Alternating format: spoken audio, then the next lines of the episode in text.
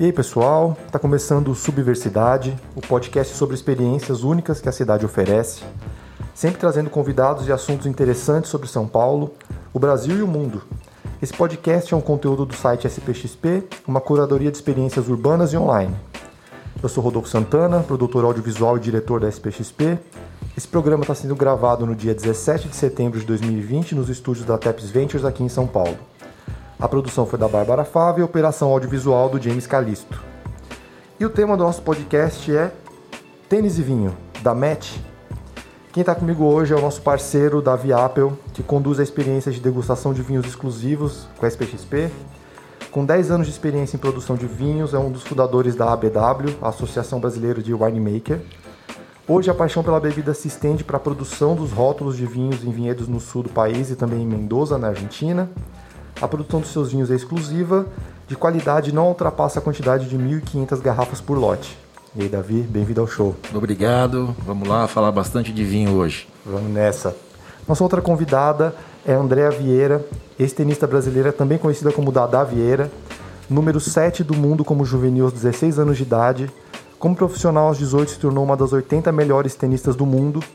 Venceu 5 medalhas em Jogos Pan-Americanos faz parte de um grupo de tenistas de oito atletas do tênis brasileiro que atingiram o top 100 do ranking da WTA, World Tennis Association. Atualmente é professora de tênis para crianças em um projeto de base no São Paulo Futebol Clube e eventualmente participa de torneios Masters. Foi comentarista da ESPN Brasil e hoje é comentarista pela Band Sports. E aí, Dada, bem-vindo ao show. Muito obrigada, um prazer estar aqui com vocês, com o Davi. Muito bom. O Davi vai falar de vinho, mas eu tenho muito tênis para falar. Maravilha, perfeito. e com certeza tem um lugar em comum entre os dois, né? Que a gente vai tentar chegar, o, lugar comum entre o tênis e o vinho. Mas é, acho que um ponto legal da nossa conversa de hoje, primeiro, é que vocês já se conhecem. Vocês já são amigos, né? E acho que isso vai ajudar a gente a achar esse ponto comum entre o tênis e o vinho. É, mas primeiro, queria que vocês falassem um pouco da, da trajetória, começando pela Dada. É, que história muito louca, assim, porque, primeiro, sempre me impressiona conversar com atletas profissionais. Porque é uma coisa que, que, que o, o, o, constante é passar do limite, assim, né? Então, tipo, viver com dor, viver com. Né, saber conhecer o seu corpo, entender quando você consegue ou não consegue fazer as coisas. Ter isso como profissão por muito tempo é muito incrível e com o número de conquistas que você teve, mais incrível ainda. Então, fala um pouquinho, conta pra gente como foi e sendo de São Paulo, né, nascida e crescida, como a cidade te ajudou nessa trajetória inicial? É, então, é, eu comecei a jogar tênis muito cedo, através dos meus pais, né? A gente ia pro clube, né, no Tietê, na época, uhum. no clube de, de regatas Tietê. E eu era a menor de três irmãos.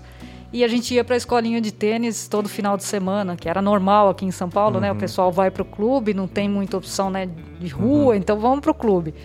E eu e sempre. Tinha essa cultura do clube, né? Sim, essa uhum. cultura do clube eu acho que perdeu um pouco, mas eu acho que foi muito legal. Eu, como. Uhum. Quando eu era criança, eu passei, na verdade, por três clubes e, e eu fui criada dentro do clube. Uhum. E era um espaço legal, que os meus pais podiam estar tranquilos, né? Podiam até, quando a gente fez 12, 13 anos já deixava a gente sozinho no clube. E é que um para lugar... criança dá uma super sensação sim, né, de sim, exploração, sim, né? Que é muito legal. Isso. Então a gente ia para a escolinha de tênis e eu, como menor, eu ia sempre com os meus pais também e todo mundo jogava tênis. Então eu ficava hum. ali no cantinho, segundo minha mãe, quando ela percebeu, eu já estava ali no paredão todo dia.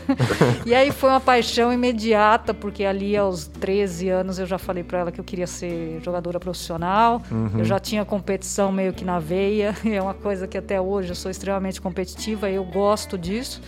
Mas assim, não, não foi uma vida fácil, né? É, Foram, é, foi é, muito treino, mas eu acho que eu aprendi muito com tudo isso, né? O que, uhum. eu, o que eu sou hoje eu devo totalmente ao tênis, é disciplina, várias coisas eu posso colocar aqui que, que foi o tênis que me ensinou, uhum. né? Então tem muita coisa é, eu imagino que essa questão de inteligência emocional, o tênis te coloca. O tênis não, o esporte, não é profissional, te coloca no limite.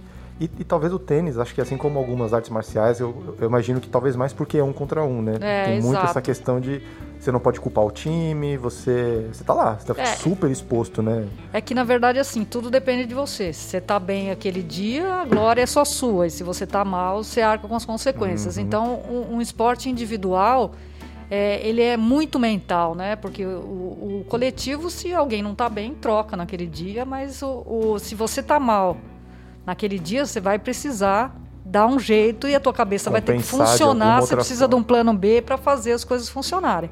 Uhum. Então essa é a dificuldade né, do, do esporte individual. Uhum. Mas por outro lado, quando você ganha é só você também. Aham, e, isso deve te dar uma injeção de energia muito absurda, né? Sem dúvida. Muito legal.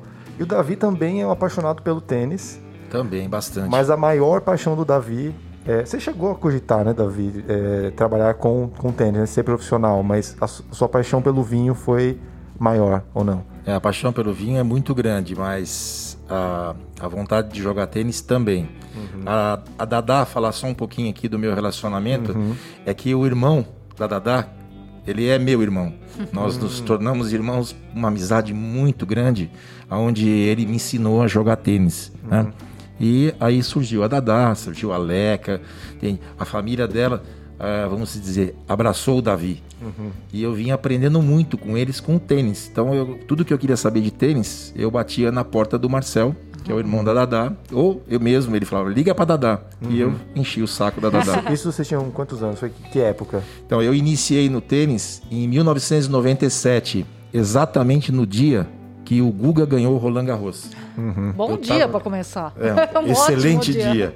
E foi um negócio muito engraçado, porque eu tava na quadra com o professor me dando aula e passou um maluco gritando: Guga é campeão de Roland Garros. E eu perguntei: o que, que é Guga e o, E o que, que é Roland Garros?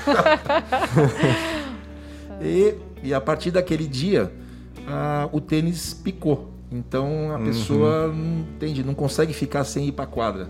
Você, você tem um sonho, e eu até ia perguntar para Dadá aqui agora, mas esse sonho é muito engraçado, porque a diferença, a distância entre o amador e o profissional é uma coisa muito, muito longa, não é, Dadá? A gente, a gente assiste um jogo de. Eu tô até falando em tênis, mas a gente assiste um jogo de tênis, você imagina que você consegue fazer aquilo jogando contra eles. E quando você vai na quadra, você vê que você não consegue fazer aquilo. Entende? Quando a gente assistindo um jogo e os comentaristas ali, a, a Dadá, todo aquele, aquele grupo, e fala, gente, isso é difícil de fazer? Não é difícil.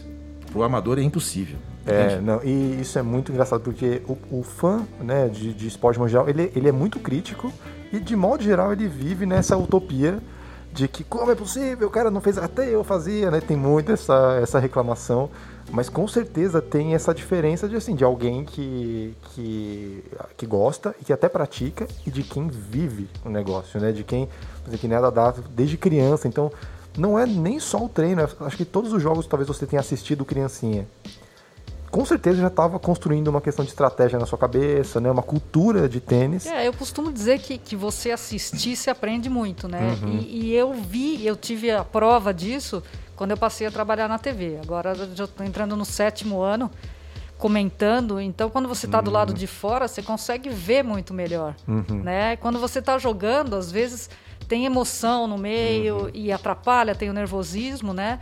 Agora, quando você está de fora e analisando, você Uhum. consegue ver friamente, né? É razão, não é com muito coração. Então, você Uhum. E- consegue e- ver e melhor. até nem tanto quanto como fã, né? Você assiste realmente como uma especialista. É, não, você talvez tenha fãs, é, é, ídolos, você tem, né? Você às vezes torce, mas você tem que ser um pouco imparcial. Então a análise é muito técnica e você já esteve lá, né? Sim, Então, é- exatamente. também é diferente do fã nesse sentido de ficar falando besteira à toa, assim. Você entende a Não, pressão. a gente tem que passar é, para uma pessoa que não é do meio do tênis, né? Então eu tenho que falar uma linguagem É. que você assista e que você consiga Aham. entender o que eu estou falando. Não adianta eu falar só gíria de tênis, porque você não vai Sim. entender. Então a ideia na TV é justamente passar isso. Você comentar Uhum. de uma forma que uma pessoa leiga consiga se apaixonar pelo esporte. E o que, que a pessoa liga nessa hora que nós estamos do lado de fora assistindo, quando a, a, a Dadá, por exemplo, faz um comentário, você do lado de cá, em casa, fala, nossa, é verdade, é isso mesmo. Às vezes não, né, Ah, não, Davi? Às vezes você pode até discordar, mas assim, depois você vê, nossa, era a verdade. Porque Uhum. ela consegue fazer essa compilação e passar de uma forma que você, amador, fala, putz, é verdade. É, e realmente, atenção às vezes. o jeito que a pessoa é, pisou. Presta às vezes um detalhe, um né? Detalhe. atenção no tal Detalhe. movimento. E, e de- e o que às vezes o que ocorre, que é muito engraçado, que eu vejo no, no mundo do tênis dos comentaristas, é às vezes eles conseguem antecipar uhum. até o que vai acontecer no próximo ponto. Por uhum. exemplo, quando eu falo assim, olha, a cabeça dele foi embora. E você fala, a cabeça foi embora? Não estou entendendo. No ponto seguinte, ele faz uma jogada ridícula, não faz o ponto, ou seja, ele, ele voou. Ele uhum. saiu fora da, daquilo. Então, realmente, é muito engraçado isso. Uhum. Quem está lá conhece e está transmitindo isso para nós, é. amadores é. aqui do lado de fora, para poder entender. E queria fazer um link com essa questão do, do que você falou, né, do ser profissional. É, com uma coisa que eu percebi. Quer dizer, o meu background é música, né? Produção musical. E, e eu gostei sempre de fazer coisas muito diferentes. Então eu fui para trabalhar com games, né? Saindo do mercado de áudio de teatro mais tradicional para trabalhar com áudio para games. Aí conheci a Teps aqui, que é o estúdio que a gente tá, um estúdio de games grande, trabalhei muitos anos com eles agora. Depois fui para marketing, hoje eu estou nessa questão de conteúdo. É, mas uma coisa que eu entendi, que eu acho muito legal, e, e cada um de vocês acho que encontrou isso, cada um na sua especialidade, é um conceito que eu vi esses dias com o nome de flow, que é assim, você fazer coisas que elas não são, ela tem dois eixos. Um é fácil e difícil, né? E você ter esse equilíbrio entre fácil e difícil. Então assim, fazer uma atividade que não é fácil demais que ela fique chata, mas que ela não seja difícil demais, que ela se torne impossível para você. Ela né? tem que ser prazerosa, né? Exatamente, exatamente. Então, qualquer coisa que você acha esse flow, esse fluxo assim ideal, né, do cara, isso me desafia, é, mas ao mesmo tempo eu consigo vencer esses desafios. Quando você acha essas coisas na vida, normalmente é o que você deve fazer, né? Você, você tem esse prazer de com aquele sofrimento, de certa forma, é, e, e, como que foi isso? Quando você descobriu isso no vinho, Davi? Então, aí eu acabei construindo uma casa na praia, onde tinha um condomínio que tinha quadras de tênis. Né? Uhum. E a minha vida ali, então, aquela casa se deu início por causa do tênis. Né? Uhum. E, e, naquele ano, de 90 e... 97, foi no, né, 90, 96, no, 96, porque a Rosa, minha esposa, já, ela já jogava tênis, né? Uhum. É, tava chovendo na casa em Piruíbe, chovia muito, muito frio.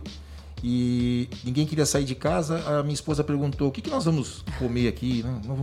Eu falei: olha, eu ganhei um vinho e tem um queijo. Dizem que vinho e queijo combinam. Com... Opa, e como? É, e como né? Não é à toa que é. dizem. E eu, na verdade, a, a, o meu contato com o vinho foi quando criança com a minha avó, com vinho de garrafão que ela dava do lado da mesa, né? Era muito engraçado, porque a minha avó deixava o garrafão do lado e ela vinha e dava o copo. E aí, se meu pai ou alguém fosse questionar aquele vinho que ela punha água e açúcar e dava uhum. e nós tomávamos. Bom, esse era o meu contato. Mas aí eu tomei aquele vinho, era um Bergerac 1996, eu lembro até hoje. E me apaixonei pelaquela bebida curiosa, porque era muito gostoso aquele vinho que eu tinha ganho. Achava diferente daquilo que eu já tinha tomado anteriormente. Uhum. E aí, na sequência, eu liguei para um amigo que eu falei que eu queria aprender sobre vinhos. E ele me colocou em contato com o irmão dele, Dr. Paulo Colaboni. Uhum. E o Dr. Paulo Colaboni falou: Eu tenho como te ajudar. Você vai ter que ler esse primeiro livro, Vinhos, de Sérgio de Paula Santos, do Dr. Sérgio de Paula Santos. E, e eu falei: Mas eu não gosto de ler apesar de toda a minha família ser da, da educação, minha mãe é professora, meus uhum. avós eram professores, da magistratura, eu não gosto de ler. É a subversidade do Davi ali, né? Todo mundo na minha família já lê muito, não quero. Exatamente. Bom, mas enfim, eu, como tinha me apaixonado, eu resolvi ler o primeiro livro de Sérgio de Paula Santos, Dr. Sérgio. Bom, resumindo, daquele livro para cá, eu li todos os livros traduzidos pelo Quer dizer, você encontrou esse fluxo, né? Eu tipo, encontrei o esse, assunto, esse assim, fluxo. cara, isso é difícil, mas ao mesmo tempo é muito legal. Exatamente. E ali fui, e fui lendo, fui participando da Sociedade Brasileira de Amigos do Vinho, uhum. entende? Fui entrando em sociedades de classe do vinho e resolvi depois, em 2008, fazer a escola de winemaker, que foi o primeiro curso de winemaker da América Latina, realizado pela Miolo. Uhum. E acabei me formando winemaker e acabei adquirindo um vinhedo lá em Mendoza, no Vale do Uco, e estou aí produzindo vinho de 2010 para cá, 10 anos já procurando fazer o, o, que tem de melhor. E ultimamente a gente tem feito junto agora conteúdos, né, sobre vinho, da vez parceiro da SPXP, e a gente conversou um pouco sobre isso, o quanto ele, o Caian, né, que é nosso amigo, comentou, o filho do Davi falou, cara, meu pai descobriu essa questão do conteúdo, ele quer falar sobre vinho, quer dizer, espalhar a palavra do vinho pelo mundo. O, o vinho, o vinho é, é um negócio muito interessante, porque a gente tem que olhar ele de uma forma como um, um alimento. Ou uhum. seja, eu tenho visto muitas confrarias, muitas degustações, o pessoal bebendo em quantidades demasiadas, uhum. sem qualidade e com misturas que não, não, não são legais. Então, uhum. eu acho uhum. que a pessoa que toma, por exemplo, é, a cerveja, ele não pode ficar tomando a cerveja, tomando o vinho, tomando o uísque, tomando a cachaça, tudo numa mesma refeição, porque uhum. você perde o sentido disso. Então, o vinho é a mesma coisa, você tem que tomar ele de que forma? Ponderadamente. Uhum. As degustações têm, elas têm que ser realmente dirigidas. É, existe um conteúdo dentro daquele produto que não pode ser jogado assim ao vento. Falar, eu estou tomando o que aqui? Entende? Eu estou tomando um vinho, entende? Dessa região, entende? Que tem essas características. Então, isso é que é legal no vinho. Não é Sim. é chegar a encher, vamos dizer assim, de, de preconceitos, de é, pessoas que é, dão tanta informação que dá até medo de tomar vinho. Não, uhum. não é uhum. isso. Vinho é para ser tomado tranquilamente, qualquer vinho que caiba no seu bolso, à vontade. Porém, você não pode fazer do vinho uma, uma cachaça que você vai ficar é, banalizar, banalizar a experiência, banalizar né? a experiência, exatamente. Porque é uma é, um bom vinho ele tem a questão toda do sensorial, né? Que ele atinge vários sentidos. Então você o visual, você vendo a cor dele, né? Quanto ele é transparente ou não, o cheiro, tudo isso é uma construção que você simplesmente você joga no copo ou toma na garrafa ali e vira. É, você tá o... perdendo a chance de aproveitar todas essas outras partes, né? O grande trabalho do vinho começa sempre, sempre no vinhedo se você não tiver uma boa uva, é impossível você fazer um bom vinho. Agora, você pode ter uma grande uva e pode fazer um vinho ruim. Uhum. Agora, sem a uva boa, você não consegue. Então, a gente começa um trabalho no vinhedo. E esse trabalho, para ter uma ideia, ele começa como? Você plantou a primeira vinha, ela demora pelo menos três anos uhum. para poder florar e dar a primeira safra. Que na primeira safra, inclusive com três anos, se descarta. Então, nós vamos para quatro anos né? uhum. quatro anos. E você determinou o vinhedo, que, o que você vai querer fazer com aquela uva, que vinho você quer. Então você trabalha o vinhedo para aquela qualidade. E é um comprometimento de longo prazo, Exatamente. né? De uma, uma, como se fosse uma. Você está cozinhando, de certa forma, só que é uma receita de quatro anos para ficar pronta. Isso. Aí, por exemplo, depois de pronto esse vinhedo, você tem que trabalhar ele todo ano nas podas. Uhum para você adquirir uma boa uva, né? Uhum. E detalhe, a gente depende, no final das contas, é muito engraçado, a gente depende da natureza. Porque você pode fazer todo esse trabalho e pode vir uma geada, pode vir uma, uma chuva, tempestade fora de, fora de hora, uhum. pode, pode não ter, vamos dizer, é, a insolação necessária, pode ter muita chuva, enfim, a gente depende da natureza. É, e também, nesse caso, provavelmente você começa a depender mais de tecnologia, que são as compensações, né? Hoje deve ter recursos, alguns recursos tecnológicos que quando a natureza não ajuda, você compensa, mas tem os limites também até onde você consegue. Né? Isso, né? na verdade, dentro do vinhedo, você, dentro do vinhedo, não, dentro da adega, Entende? Você tem algumas intervenções que podem ser feitas. Uhum. Agora, no vinhedo, não. No vinhedo, uhum. você, por exemplo, você tem um vinhedo de 10 hectares e choveu granizo, você não tem como cobrir esse vinhedo. Né? Uhum. Então não tem como. É, você tem aquele, aquele vinhedo, por exemplo, como aconteceu é, no ano de 2015 em Mendoza. Uhum. Uma, um ano atípico, choveu muito. Então o que acontece? A qualidade da nossa uva ela caiu, porque a água ela dilui todas as proteínas, ela dilui toda aquela concentração uhum. da uva. Chove, o que, o que se faz? Você seca a terra como? Não tem como. Então, Sim, tem, e tem uma temperatura ideal? Uma temperatura? É, melhor, assim. Que, do clima. O clima, Sim, é. claro. O clima é... que é o melhor para a produção. Então, na verdade, o grande ideal da uva é o que a gente chama de amplitude térmica. O que é amplitude térmica no, no vinhedo? Durante o dia, calor insolação, sol, para ter fotossíntese. Uhum. E durante a noite a temperatura cai para a pessoa dormir, vamos dizer assim, fresquinho, né? Como se fosse aquele ar condicionado nosso da casa que a gente liga. A, uva tem Entendi. a mesma estrutura, ela precisa ela, descansar. Ela precisa descansar. Então, quando você tem naquele período, você tem a, a insolação, você tem o calor, você tem a noite, o uhum. resfriamento, você tem, você provavelmente vai ter uma uva de grande qualidade né? Aí, juntamente com o solo, com uma, uma irrigação, vamos dizer, artificial, dependendo do solo, se for uhum. um clima, vamos dizer, deserto, como o nosso lá em Mendoza, nós temos que ter irrigação artificial. Uhum. que é... são esses recursos tecnológicos que hoje existem, né? Que, que ajudam, né? Ajuda a compensar um pouco a natureza que é imprevisível, né? E é muito, é muito gratificante depois que você colhe, que você vinifica, que você acompanha, que você vê a cor. E aí você tem aquele produto, você vê que está faltando algo, você fez algo de, de, grande estrutura e você escolhe uma barrica que você está sonhando com aquele produto que você imaginou uhum. na sua cabeça como winemaker atingir, e aí você coloca ele naquela barrica e durante 18, 24 meses você vai acompanhando mensalmente uhum. né, para ver essa evolução. E aí você imagina, nós cuidamos um ano do vinhedo, ficou 24 meses em barrica, nós estamos falando em três anos uhum. para ter uma garrafa de vinho. É cada safra é quase uma empresa, é quase um, um, micro, uma microempresa que você abre ali, um negócio que você se compromete durante alguns anos, porque é um volume grande, um investimento de dinheiro. É um, é um negócio, é um, né? Cada safra é um negócio dentro de um negócio maior que é a produção de vinho. Exatamente. Cada e safra. Você tinha falado uma coisa no começo que eu, que eu achei interessante, que assim, que a, o vinho é um alimento, né? E eu queria fazer um link até para dar para entender um pouco disso, porque eu, por exemplo, ultimamente estou é, sentindo cada vez mais a necessidade de me alimentar melhor e pesquisando mais sobre o assunto e tendo esse interesse, sabe? De que interessante, como eu me sinto diferente quando eu tomo muita água, como eu me sinto diferente quando eu faço mais refeições no dia e parece que realmente acelera meu metabolismo. Fazer, comecei a fazer testes comigo mesmo, né? E eu entendo que o atleta entende muito de nutrição, pelo e por causa dessa questão corporal, mas imagino também que em alguma fase você quis fazer um, um equilíbrio, por exemplo, poder beber vinho, sendo atleta. Como é? Sabe, como que é essa... Existe esse equilíbrio? É possível? Você tem que realmente abdicar? É, como que você fez? eu acho que o, o, atleta em si, ele aprende, né, através do, do próprio corpo, o que, que é melhor para ele, né? A gente está uhum. falando que se a gente é um atleta de, de alto nível, né, de alto rendimento, uhum. tudo qual, faz diferença. Né? Exato. Né? Então assim a gente faz o máximo para poder não ficar pesado, né? Não, uhum. não pode comer uma carne antes de entrar para jogar, é carboidrato. Uhum. É, várias coisas, mas é, assim, eu nunca fui de, de beber nem vinho, nem nada. Né? Enquanto porque, jogava. É, porque eu acho muito a recuperação muito difícil. Realmente, né? então. Sim, não, mas no caso do vinho, não. O Davi tá aqui pode explicar, porque o vinho, né, se você tomar. Eu não entendo de vinho, Davi, que bom que você está aqui. Estou aprendendo um pouco mais.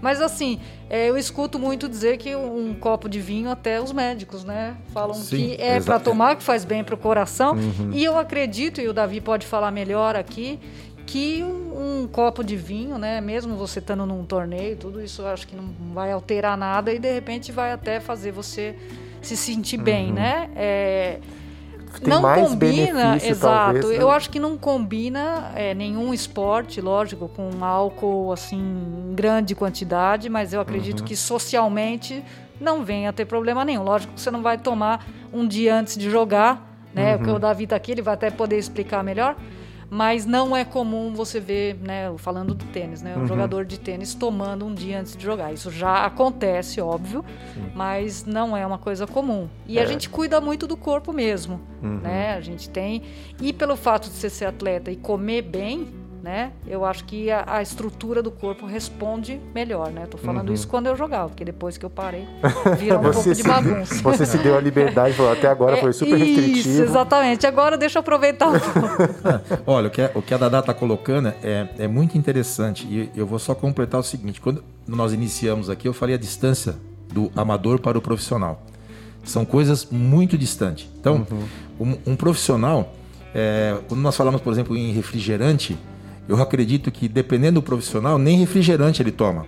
Ele toma água ou ele toma um suco, porque o próprio refrigerante pode atrapalhar. Então, no caso do vinho também, o lado profissional é completamente diferente do amador. Agora, você imagina nós amadores que saímos de uma quadra uhum. entre os amigos, batemos uma bola, suamos ali por uma hora e meia, duas, e na nossa refeição é, eu não vou falar marca de produto, mas em vez de eu tomar um produto gaseificado com corante, uhum. eu tomo uma taça de vinho. Eu estou dizendo uma taça de vinho, não uma garrafa de é, vinho. É aí que eu queria entrar, né? Isso. Eu acho que um copo de vinho, só para você uhum. saborear enquanto você está jantando, né, Davi? Até eu acho que aí é legal, é legal até é gostoso. Perfeito. Uhum. Agora, você não vai tomar uma garrafa de vinho inteira. É, entende? Você, você chegou no seu almoço, tomou uma garrafa de vinho. Chegou Sim. na janta, tomou uma garrafa de, de vinho, você tá um alcoólatra, porque o vinho varia de 12 12, né? De 11,5, 12 a 14, 15 de álcool. Uhum. Então, então, você, uma taça de vinho junto com aquele alimento, junto com o reverastrol, as flavonoides, que tem todos aqueles nutrientes que tem no, uhum. no vinho,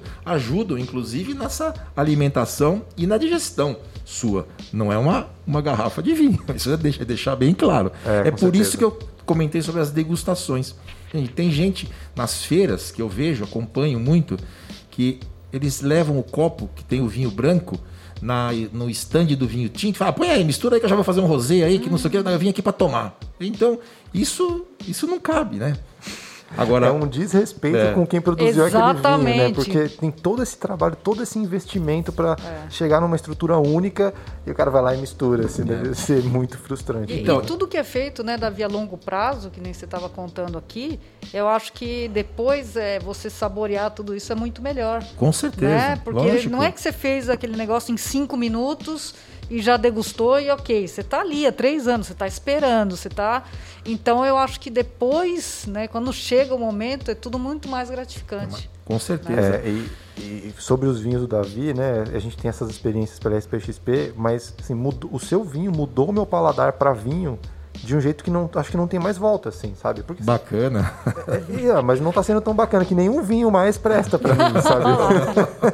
Não, e é verdade. É, eu gostava, assim, não, eu gosto, tomo mais cerveja, mas eu experimentei aquele vinho. A primeira coisa que eu achei incrível, assim, é tipo drinkability, sabe? Foi muito fácil tomar. É muito fácil, tipo, leve para descer, assim, saboroso.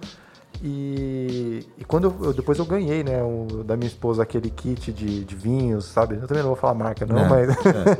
ganhei um kit de vinhos com 10 vinhos.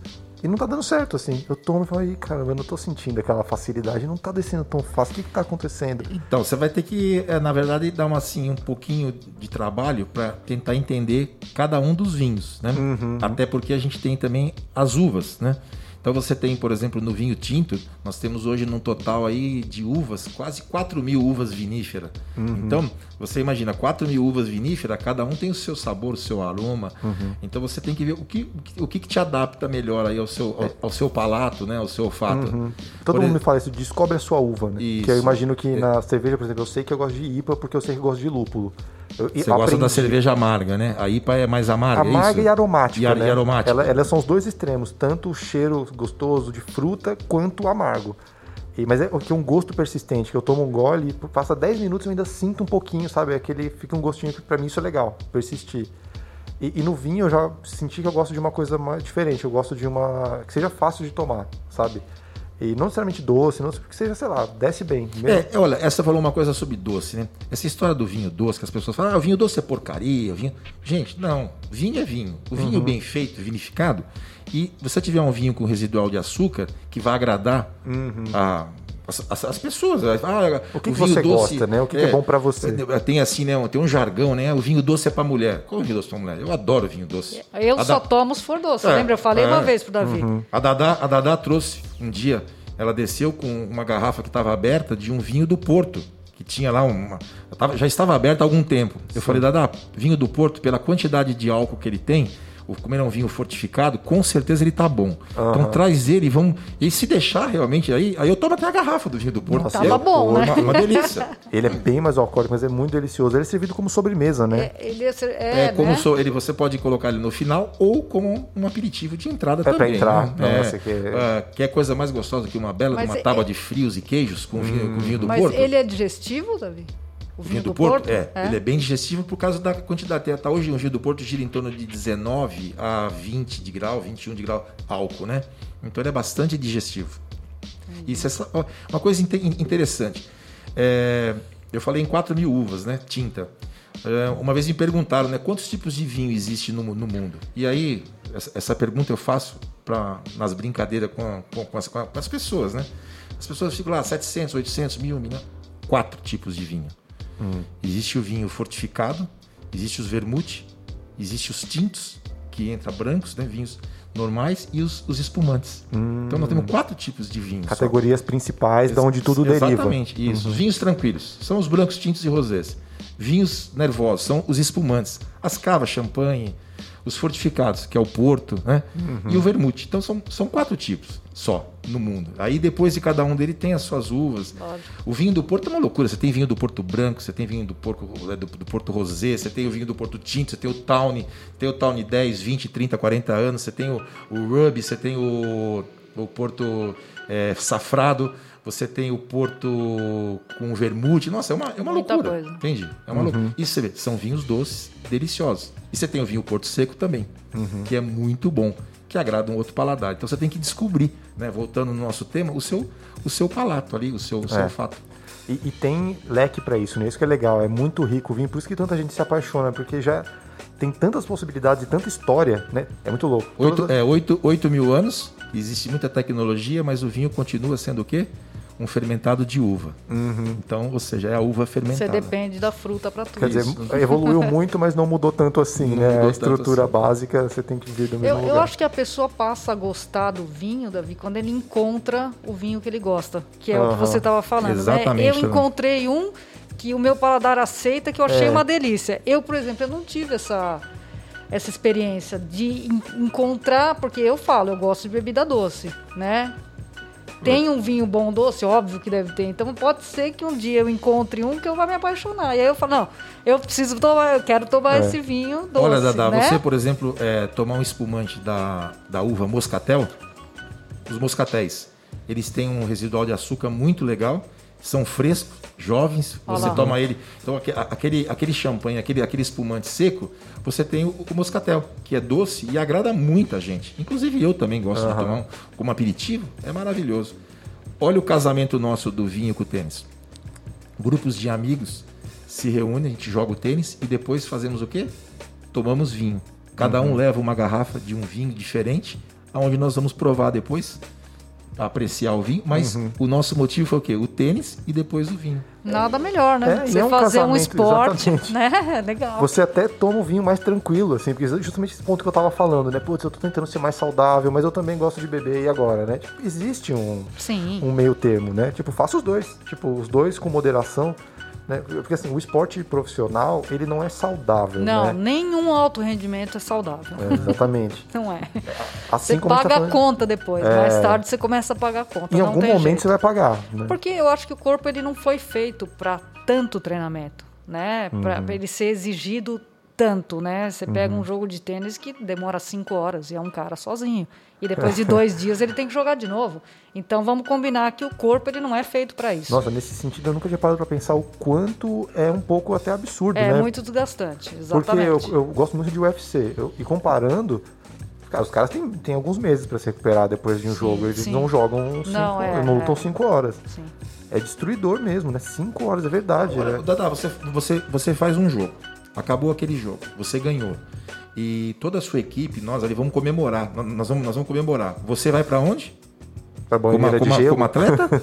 como atleta, eu vou pro... tendo, tendo jogo no dia seguinte? Vou pro hotel. Você vai pro hotel. Vou. E vai, e vai fazer todo um ritual para que você possa estar inteira pro dia seguinte. Exatamente. E, ou seja, você não, não, Aí no lado profissional não tem participação nenhuma desse lado social. Não, só assim, quando termina o torneio. Quando termina, termina o torneio, torneio, de repente você foi campeão, você vai dar uma comemorada, você vai jantar fora. você vai sair para jantar. Eu lembro quando a gente estava em Roland Garros, né, em Paris, e, e, o legal era o quê? Ah, a gente não tem jogo amanhã, então vamos lá na Champs-Élysées comer pizza. Entendeu? Olha, então, assim, senão você fica clube hotel, né? Do complexo, você joga pro hotel, do hotel para lá, e é difícil, você sai só para jantar, e normalmente perto.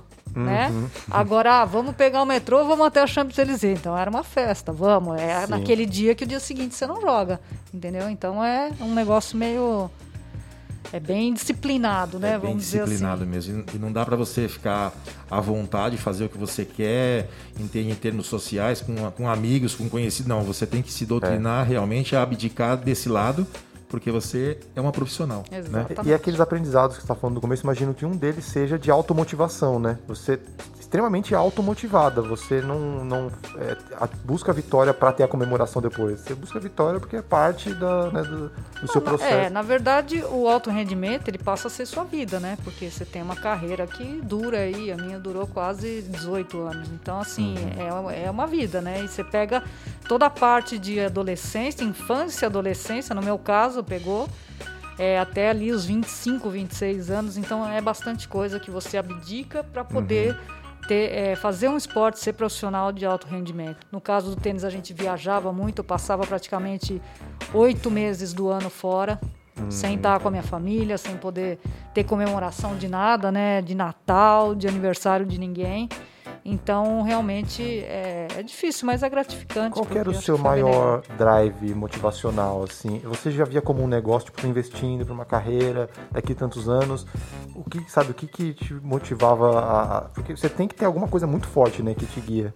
É, eu acho que foi a picada que o Davi, que o Davi falou, porque o tênis é um esporte, ele é tão apaixonante, né? Hum. E eu tive a sorte, né, de me apaixonar muito cedo e poder querer seguir uma carreira. Às vezes a pessoa é, tem isso para cima de 20 anos, então ela não tem a oportunidade de ser um profissional, né? É tarde Precisa demais. conhecer, é tarde demais. Então eu tive essa sorte e então eu acho que a paixão me moveu. O amor que eu tenho pelo esporte, tenho ele até hoje, minha vida é tênis. Até Realmente, hoje. O Tudo fluxo que eu tenho. que a gente falou um pouco no começo, você achou, você achou o equilíbrio Sim. entre o desafio e isso de isso que só te motivava. Isso é muito legal, né? Porque eu... realmente nesse sentido, toda a dor paga, né? Você tá... Não, sim, é, tem, tem a recompensa, né? Todas essas histórias que eu posso contar aqui hoje, eu posso contar de Pan-Americano, de todos os grandes lãs que eu joguei, de, de uma Olimpíada que eu joguei, eu acho que isso não tem preço.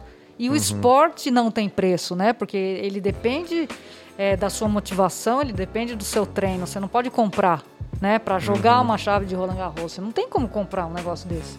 Então, realmente, você precisa ter essa motivação. Eu acho que a, motivação desde pequena foi essa, né? Em jogar todos os grandes uhum. lãs, em estar entre os melhores do mundo. Não era nem o dinheiro em si, porque eu sempre uhum. pensei que era uma consequência.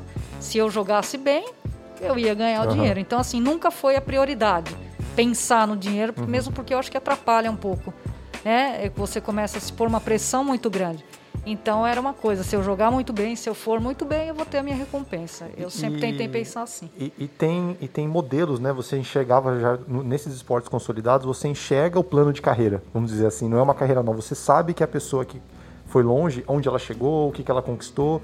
Então isso também já dá uma certa segurança, né? Não é um negócio novo que você está inventando e não sabe o que vai dar, né? Tem toda essa e, e, falando sobre representatividade, acho que um ponto que você contribuiu muito é na representatividade feminina, né?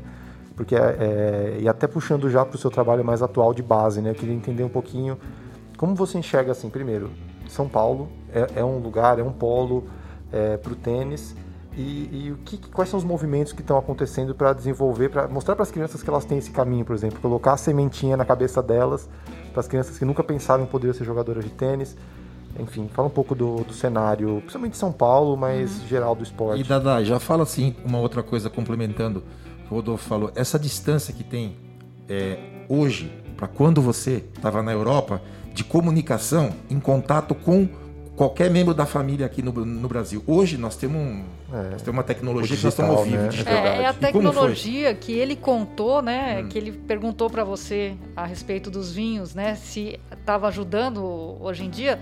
Então, na época que eu jogava, não existia celular, não existia internet, então era tudo muito mais difícil. Uhum. Era uma carta por semana que eu mandava para minha mãe. E a gente, o telefone muito caro, eu lembro das contas absurdas, né? Cada vez que perdia, chorava, ligava chorando, aí demorava um pouco mais. Então, assim. E uma eu, carta que não chega na hora, né? Não Tem todo chega, esse delay. De... É, eu lembro que meu irmão e minha mãe me mandavam fitas, cassete, conversando, hum, contando tudo que estava acontecendo aqui. Nossa, então, vocês assim. foram pioneiros dos calls. Olha, eu vou te dizer, é uma coisa muito difícil de você. E quantos anos você tinha? Hoje, quantos né? anos você tinha? 15, 16. Ah. Então, assim.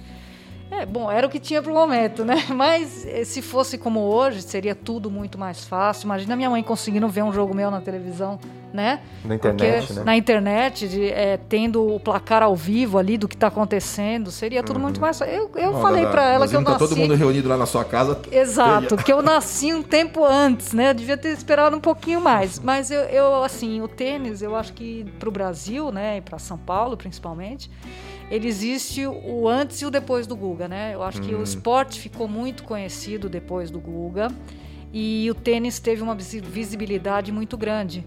Né? Uhum. Então aquele cara ali na padaria sabia o que era tênis depois uhum. do Guga, entendeu? Coisa que na minha época eu lembro que eu ganhei da quinta do mundo e deu um flash no Jornal Nacional. Isso aí era, nossa, eu precisei ganhar da quinta do mundo para acontecer um negócio uhum. desse. Então é uma, era uma coisa muito mais complicada. Se eu tivesse aparecido depois do Google, eu ia ter aparecido muito mais, todo mundo ia saber muito uhum. mais de mim.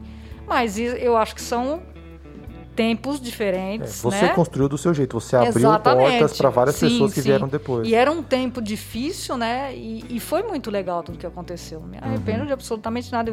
Aliás, eu costumo dizer que se eu nascesse mais mil vezes, as mil eu ia querer não, jogar tênis. Tá, tá, não tem hoje, jeito. Não. Eu vejo assim, hoje, você imagina hoje, é, furando o quali de Roland Garros. Uh, você estaria nas primeiras páginas, né? Não, Entende? sim, eu cheguei à terceira rodada A- com 18 anos. Com 18 anos. eu tô 18 falando, anos, eu tô falando é. você, você daquele início, ou seja, todos aqueles jogos seus estariam assim em destaque hoje em tudo. É, em tudo. exato. É, não, apareceu bastante, tem bastante coisa, né? Porque o feito foi muito legal, mas hoje em dia nem se não ia dar nem para comparar, né? Uhum. Agora, essa parte do tênis, né? Eu falei depois que o Guga fez tudo o que ele fez, foi número um do mundo, ganhou três Roland Garros, o tênis ficou muito mais conhecido. Só que quando ele parou, infelizmente, né, que ele teve problema no quadril e teve que abandonar, eu acho que a gente teve um período que deveria ter aproveitado mais, principalmente com a base, porque para mim, Hum, pegar se você não tem base, você É. não consegue formar um jogador. Não dá para você ter um jogador pronto. E eu- Produzir, né? Produzir. Eu acho que o que acontece muito no meio do tênis, em investimento no tênis, é você querer o jogador pronto. Né? Aí a gente entra, pô, a uva não demora quatro anos, vamos fazer um trabalho a longo prazo com Perfeito, criança e tá. vamos direcionar, encaminhar essa criança para ela poder ser uma profissional. Então, é, essa é a menina dos meus olhos hoje. Legal. Né? Então, assim, eu já vi muita coisa e eu gosto de criança começando a jogar tênis e eu gosto do competitivo. Então, o que, que eu fiz? Eu fui na Federação Paulista, que eu tenho uma boa. é, eu converso Um lá de é, relacionamento. um relacionamento muito bom. E a gente voltou a ter uns torneios de criança, de 8 Hum. a 10 anos, que na minha época existia, que se chamava Copa Futuro. Então a gente voltou Copa com esses Futuro, Copa- que torneios. nome legal né? mesmo, hein? É privado? É, não, qualquer um pode jogar. Você se Mas é inscreve. inicia- uma iniciativa privada? Quem, quem que financia? É a Federação Paulista que faz o torneio. Ah, da própria federação, Sim, da entendi, própria entendi. Federação Paulista. Então tem algumas etapas aqui por São Paulo, né? Uhum. É, a gente atingiu o interior o ano passado, tivemos assim torneios que tiveram mais de 100 crianças e o que é muito legal, porque é daí que você vai um ou outro vai sair um pouco melhor, vai se apaixonar do jeito que eu me apaixonei. Então e você, aí na verdade, é longo prazo, mas é muito longo É, é prazo. uma construção, É uma de construção. vários níveis, né? Física e psicológica na pessoa. Total. E também pode acontecer o seguinte, você nunca sabe o que vai acontecer. Como a criança ela tem ali 10, 12 anos, você não sabe se ela vai chegar com 16 jogando um tênis absurdo, vai mas se vai se machucar. apaixonar. E aí? E aí ela não quer viajar, ela não, Não quer quer- jogar? é, então, assim, tem muita coisa, porque você está pegando justamente a fase de infância e adolescência, que É, é, que mais é a fase mais, mais confusa, né? Para a criança, ela ter aquela cabeça e saber que ela vai ser jogadora de tênis, tem muitos que Uhum. já sabem, aconteceu comigo. Né? Então, nada ia fazer eu, eu desviar, nada, a não ser uma lesão, né? Que graças a Deus eu não tive. Mas eu acho que é isso. Eu acho que o tênis hoje precisa de base. E eu Uhum. acho que está acontecendo um pouco mais agora. Há uma Federação Paulista se mexendo, uma Confederação Brasileira se mexendo, tendo mais torneios infantis. Uhum. É, todos os esportes, a falta muito isso no Brasil Falta de modo muito. geral, né? Principalmente É. nas escolas, né? Porque Exato. as escolas não têm a a estrutura para ter os campos, para ter as quadras, Uhum. para incentivar as pessoas, a- os times das próprias escolas, as particulares maiores têm, é, mas ainda é uma coisa muito de nicho, né? É, eu acho que a base é tudo. A gente tem uma base forte, aí você vai ter jogador lá pra É a frente. uva. Tudo que, É a uva, Não, tudo é a que- uva. Tudo que é emergencial, que é feito rápido, eu acho que o resultado, entende? Ele não, ele não atinge o nível que deveria atingir. Aí, Isso, eu acho que um ponto interessante do que você comentou, Dada, e puxando essa questão da base, é, pelo que eu entendi, na verdade você então é mais uma questão de revelar crianças que já têm o interesse.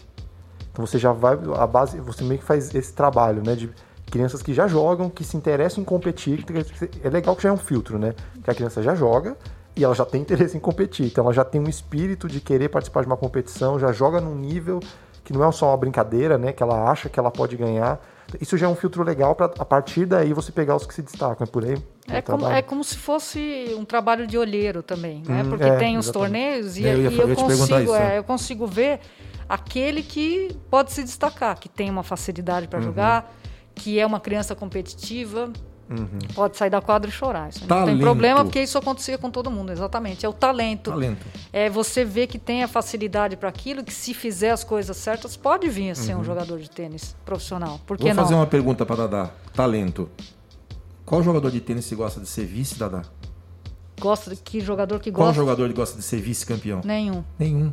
Não, não- ou seja, tem que ter a- dentro desse talento que a Dadá tem esse talento, tem que ter a competitividade que faz parte desse talento, Sim, sim. né? Que é o que faz isso- quebrar a barreira ali, Você- né? Senão Você sonha e fala assim, ai, qualquer amador fala assim, nossa, se eu entrasse em numa, num torneio de grande slam, nossa, um jogo tava feliz da vida. O profissional não. Ele quer ser campeão. Uhum. É, porque vice... você sendo vice, você perdeu. Você perdeu.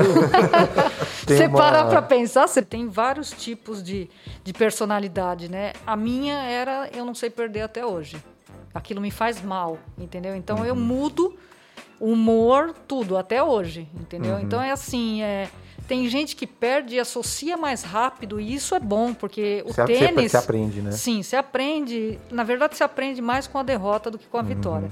Só que o certo é você virar a página e seguir, né? Porque Absorver o tênis, o exatamente, o tênis toda semana você tem a chance de um torneio novo. Então, se você ficar amargurando aquilo por muito tempo, vai te atrapalhar no torneio seguinte. E isso era uma coisa que eu tinha que trabalhar muito, porque eu demorava, eu perdia e ficava dois, três dias inconformada. Então, isso atrapalhava demais. E para quando eu fui ser profissional, eu comecei a perder de uma maneira toda semana, senão eu ia ter que ser número um do mundo. E eu tive uhum. que aprender. Como eu tive um Você juvenil. Foi uma outra categoria, né, exatamente. Né, era... Eu tive um juvenil que praticamente eu não perdia, eu ganhei muito, então eu tive que, entre aspas, aprender a perder, não, aceitar um pouco melhor. Uhum. Né, o fato de ter perdido aquela semana e a outra semana estava lá. Uhum. Aí você vê muito isso nas crianças, sabe? Um competidor, aquele que, que perde dois minutos depois está brincando, aquele que perde fica chateado. Então tem muito a ver. Uhum. Mesmo tênis... entre os campeões, tem aqueles tem, que tem. Tem, a... tem, tem muito. Tem aquele cara que perde e fica sentido. Para mim, esse é o que eu gosto mais. Né? O que uhum. perde e não tá nem aí, que não é uma coisa errada, para mim parece que tá faltando alguma coisa. Sei, ele sei. precisa sentir que ele perdeu, uhum. né? Ele precisa sentir para depois ele é, lutar mais. E você mais, precisa pra... sentir que isso importa tanto para a pessoa, né? Exatamente. né? Para te dar a confiança Exatamente. de fazer todo o investimento, É né? isso aí. A dificuldade é muito grande e eu acho que tem que ter esse olho, esse chamado olheiro. Tem que ser bom esse, esse olheiro, tem que ser um profissional da área. E a gente não justo, pode pegar um né? E transparente, verdadeiro, porque, sei lá, Isso. é para é. dar a visão real, os caras não, não... Justamente, eu é. acho assim que o tênis, ele tem vários caminhos, né? Uma pessoa que ela entra no meio do tênis, mesmo que seja de criança, que ela não vá ser uma, um profissional, ela tem vários caminhos legais para seguir.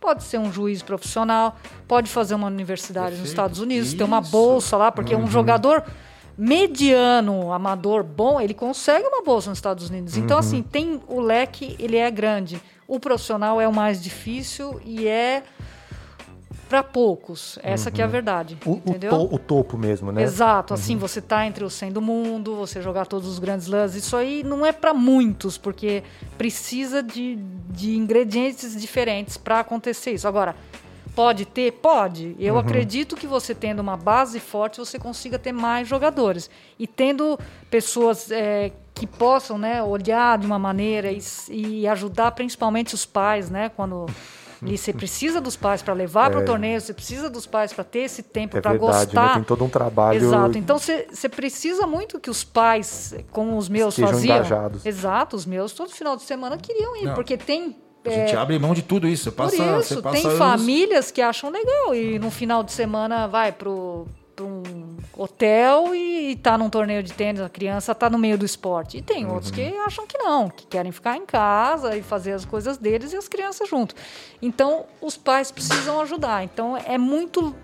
Tudo tem que casar, para uhum. falar a uhum. verdade. O pai precisa gostar, a criança precisa ser especial. Então, essa parte do profissional ela é difícil. Quer dizer, é uma junção de tantas coisas diferentes, por isso que sobram poucos, vou, na verdade, né? não, né? São vários exatamente. filtros que a vida vai. Eu vou comentar um dom, não, mas é, é, assim, mas é em tudo, porque a, a, Dada complementa aqui no, no, no, caso do tênis e eu vou falar no caso do vinho. Uhum. Né? Você tem, por exemplo, um profissional que se ele não treinar, se ele não treinar ele não vai conseguir realizar não, o jogo, concorda? Vai. Ele pode ter o dom, ele pode uhum. fazer o uhum. que ele, ele não vai conseguir, por exemplo, concluir um grande slam se ele não tiver fisicamente bem. Enfim, ele tem o dom, ele tem tudo, mas tem que ter a dedicação. Uhum. E é uma coisa engraçada, por exemplo, no vinho. Eu, eu descobri ao longo dos anos que eu tenho um dom olfativo. Hum, eu tenho um dom olfativo. Tanto estimular Isso, nesse sentido. Isso, então eu treino esse dom olfativo. Eu tenho lá a minha caixa de essências, com mais de uhum. 60 essências, que eu chego às vezes em casa, tá todo mundo lendo alguma coisa que tem, eu tô lá na minha caixa de, de essência. E aí quando eu pego uma, uma taça de vinho, eu consigo identificar algumas coisas. Uhum. Eu consigo realizar. Alguns amigos de algumas vinícolas têm me convidado eu participar de cortes Uhum. Então você vai, por exemplo, você tem um vinho que está 12 meses numa barrica e você tem um vinho jovem. O que, que um pode complementar para o outro? Como é que ficaria esse corte? E aí, essa, vamos dizer, esse, esse treino que eu tenho feito me facilita Cara, muito. Isso é muito louco. Você desenvolveu, na verdade, uma habilidade especial que você usa para tornar o seu produto único, Exatamente. né? Exatamente. Tipo, qual é o seu diferencial? Cara, eu desenvolvi isso aqui. Por isso. quê? Porque a vida me ajudou. Eu, gostava de perfume, que, qualquer que seja o motivo. Um Olha, você falou, um perfumista, que a gente tem, tem muita uhum. ligação assim né, nesse lado, o perfumista ele, ele treina muito, uhum. entende? Justamente para ele poder identificar. Porque o, o, aroma de maracujá, ele é muito presente numa, numa fruta, por exemplo, num Sauvignon Blanc. Uhum. Ah, tem maracujá, legal, quero saber o que mais tem. Né? Uhum. Então, e tem muito mais coisa ali. Além disso, Além disso, sente, tem né? o que, que você sente. Então, só que isso você tem que ter o quê? Você tem que ter um pouquinho de dom e treino. Treino. Uhum. E quem tem o dom e treina, esse passa a ser o quê? O número diferenciado. Eu vou dar um exemplo para vocês de um, de um, cara chamado Robert Parker, que é, é o, vamos dizer assim, no mundo do vinho, né? O pessoal até, até brinca a parkerização, porque uhum. ele dá nota em vinhos. É, o pai dele fazia o seguinte: colocava numa sala 12 pessoas almoçando com pratos diferentes. 12 pessoas e depois com o odor de cada um, o pai dele dizia o que cada um comeu. Ele tinha um olfato de, de, de cachorro. que é, olha, olha, o olfato que tem um cachorro, que fantástico. Exatamente. Então, agora, o pai dele tinha, o tanto que ele tem esse dom, entende? A parte olfativa dele é, existe seguro de milhões de dólares, tudo. Ele é um cara porque ele, ele sente os aromas assim, é um dom. É. Só, que, só que ele treina, ele treina. A partir do momento que ele não continuar fazendo isso, isso diminui, né? eu tô sentindo depois de mais que tudo que você faz na vida, você está treinando alguma coisa. E isso pode te ajudar no futuro se você tiver a criatividade de entender como que esse, isso que você fez te ajuda, né? E principalmente, aí vem a representatividade. Deveria ter mais é, atletas é, brasileiros famosos, mas para as pessoas terem colocar na semente da, da cabeça das crianças possibilidades de fazerem coisas novas, sabe? Porque a grande maioria ainda não, nem pensa que pode ser um tenista. E pelo fato de nem pensar que ela nem começa a querer treinar, e aí, tipo, aí que não vai competir mesmo, sabe? E um olheiro nunca vai encontrar. Então vocês enxergam, assim, como que a gente eh, resgata essa questão de uma cultura, sabe? De experimentação? Será que é as escolas? Será que é o governo? Será Nossa, que é as queria, famílias? Eu vou, eu vou, até perguntar um, algo para Dadá aqui, porque é, eu vejo alguns colegas assistindo jogos, amigos, né, criança ali, assistindo jogos de tênis, o Dadá. E assim, o chamado Big Tree, é, como é que eu, eu, queria te perguntar, não é o normal. Não é, é as crianças acham que tem que ser o Big Tree para poder, é, é, como eu falo, eles são, eles são totalmente fora até de uma, de uma de uma curva do. É, são semideuses. A gente fala que eles não são humanos. É, né? tem, tem uma história muito engraçada que o Davi Ferrer, que você conhece bem, foi um espanhol que teve entre os 10 uhum. do mundo e ele era o esforço em pessoa, né? Ele não era um cara extremamente talentoso, mas hum, ele, ele esse, fez esse outro lado. Esse trabalhou tanto, mas tanto, ele foi tão guerreiro que ele chegou a estar entre os 10 uhum. do mundo. Um dia numa entrevista perguntaram para ele quem ele achava que era o melhor jogador do mundo. Ele falou: depois dos que não são humanos, sou eu. é, porque né? tem, uma... tem, três ETs e depois sou Sim, eu. tem uma linha, Os né, caras que não são. Ali, é. É. Então você pega assim, a gente para para pensar, você tem alguns atletas mundiais que são fo totalmente fora da curva. Que você, uhum. você não pode se espelhar nesses caras porque eles são muito diferenciados. Porque o Lewis desistiu... Hamilton, você pega um Senna, você pega uhum. um nadador lá, americano, Phelps, Phelps, você pega o Bolt. São é. atletas. Você pega uma Serena Williams, você pega atletas que são fora da, da curva. E tiveram são... todas as condições ainda por cima, né? Para ser o melhor. Não, né? e, e, trabalharam para ser o melhor. Né? Você pega um Federer que para mim é o que joga mais fácil o tênis. Uhum, que é mais natural para ele. Que é mais natural, que ele tem todos os movimentos perfeitos, mas ele teve que treinar, ele teve que se dedicar de muita coisa. Ele viaja uhum. com quatro filhos, com 40 anos e acha legal. Uhum. Pô, isso não é uma vida Mas normal. provavelmente, quando ele era criança, ele não ficava tocando guitarra que nem eu, não, né? Ele exatamente. Tava, ele estava em torneio de tênis, é. exatamente. Então, ele assim. jogando bola na rua. Exatamente. É. Então é, é, bem por aí, né? É... Tudo que você faz cedo, né? Muito louco. Essa construção desde a infância, assim. Por isso que uma infância sem atividades extracurriculares, ela é meio perdida, assim, sabe? O, Só que, com... o que eu vejo muito hoje em dia, que eu não estou de acordo, é que é muito sedentarismo, né? Principalmente hum. em criança. Eu, eu acho isso. Aquilo que eu contei no começo, que eu ia para o clube nos finais de semana, muitas vezes isso não acontece mais, porque hoje existe o celular. Né? Hoje existe a televisão, que você tem um Netflix, você tem um milhão de coisas, né? Você pode ver tudo através de um botão.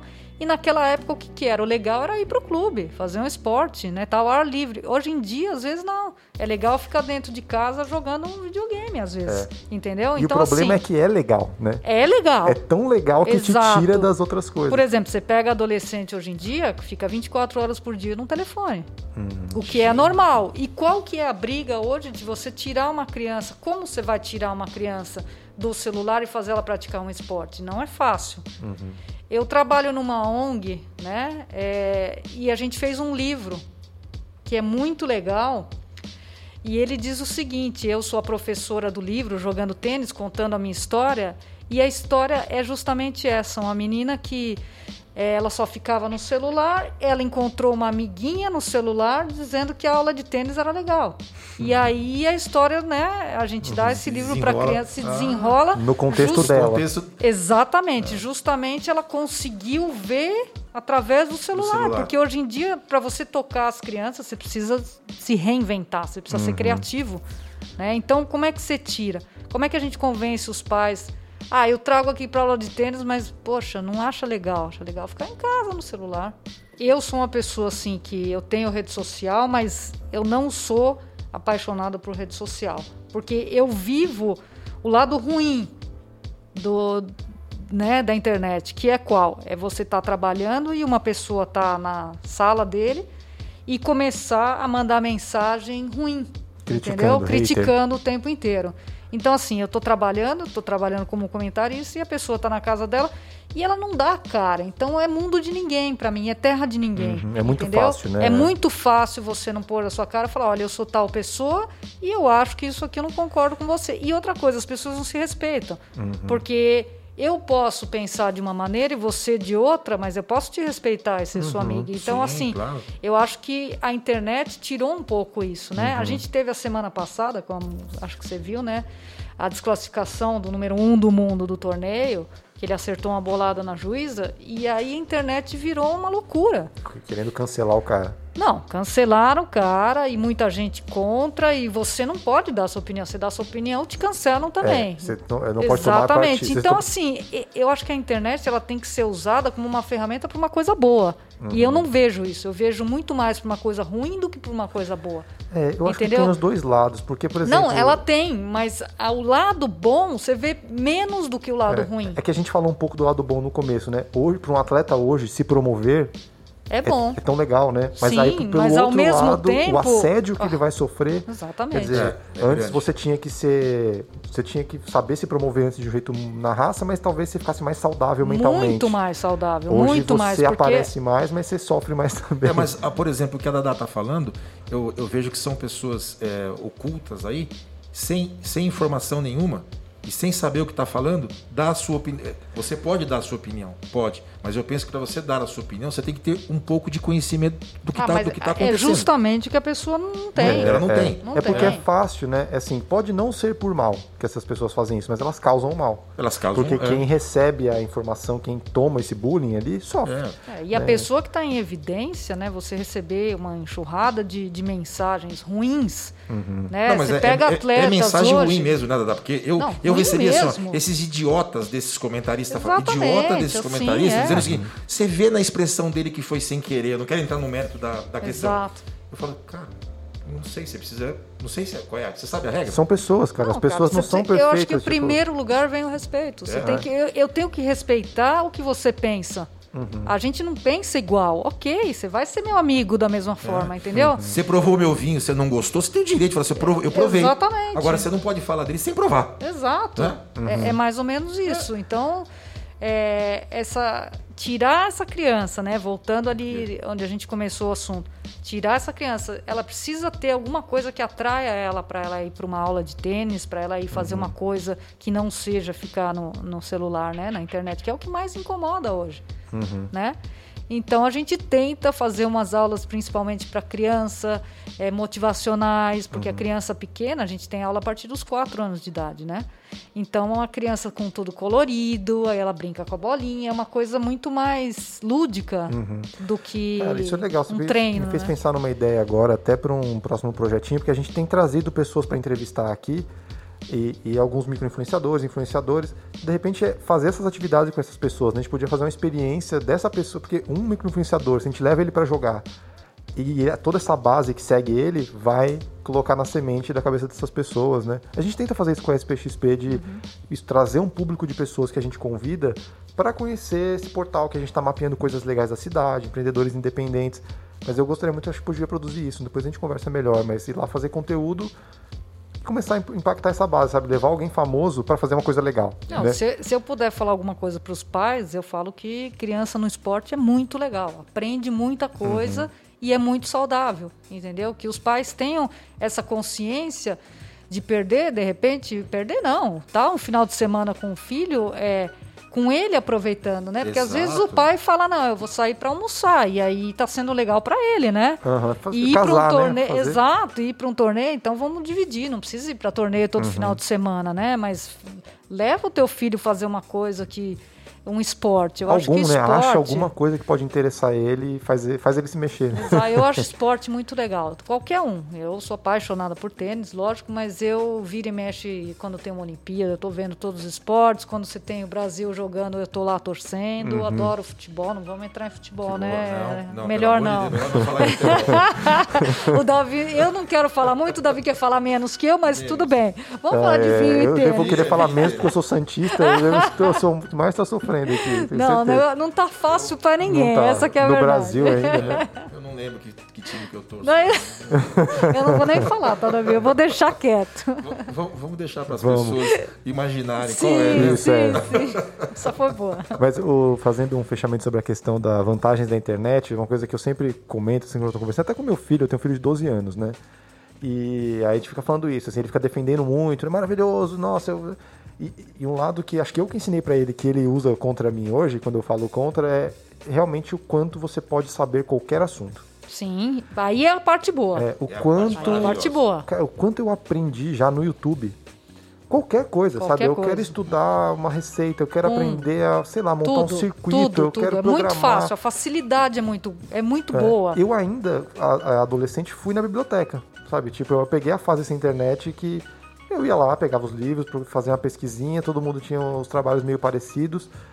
E hoje, cara, se eu quiser ouvir música da Islândia, eu consigo. Se Sim, eu quiser, tudo. sabe, ouvir música de esquimó, cara. É, mas tudo. olha, eu coloco de uma outra forma. Eu acho que esse lado da internet que é maravilhoso, você tem que aprender a trabalhar e a buscar as informações. Porque eu vejo hoje, por exemplo, no, no, na área de uhum. vinho, você está conversando com alguém, a pessoa já entra no Google Tem e a tudo, primeira, né? a primeira coisinha que aparece. Não, então a primeira coisa que aparece, ele já, ele já, se, ele já se acha um especialista em vinho.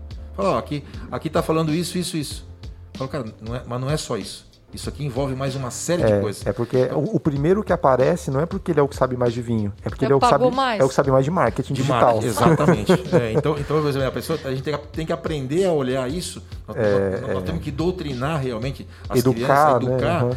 Justamente para isso, porque não é, não é, não é, não é aquela primeira opinião que está ali uhum. que, é, que, é o, que é o correto. É, e, e, nesse sentido muda o trabalho de todos os educadores, né? Porque uma coisa que, felizmente, a escola do meu filho conseguiu se adaptar na pandemia e fez tudo online. Ele, ele tem aula aula no mesmo horário todo dia, tem as matérias com todo mundo, professor online, todo mundo na sala ali.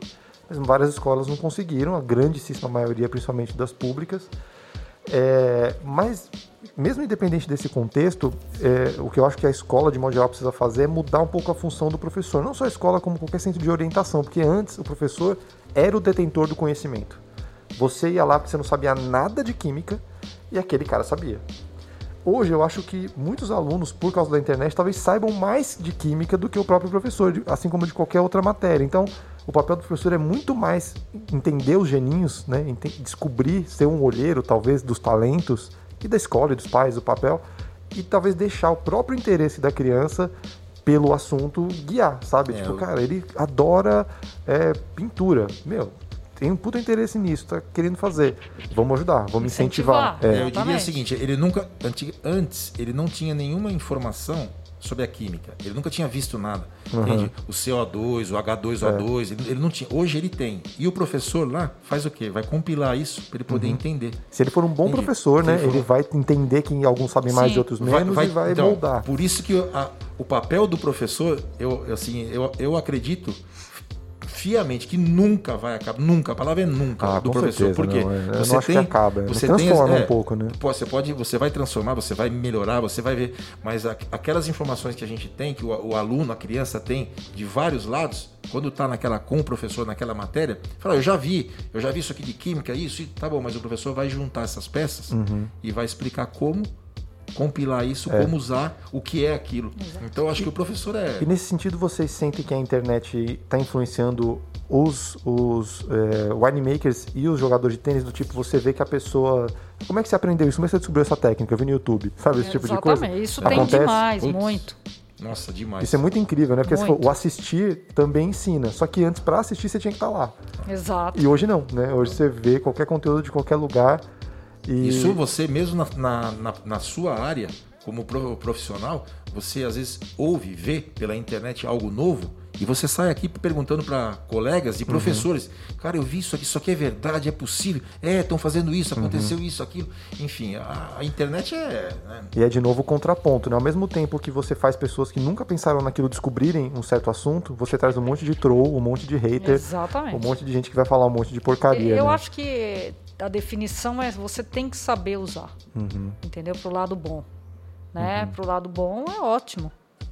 É, e, bom, pra gente. Olha, só para terminar aqui essa- esse lado de vinho, é, você ainda ouve algumas pessoas falar: ah, o estado de São Paulo, Minas, você tá louco? Vinho é bom no sul, aqui não, aqui não cabe vinho, né? não, não dá vinho.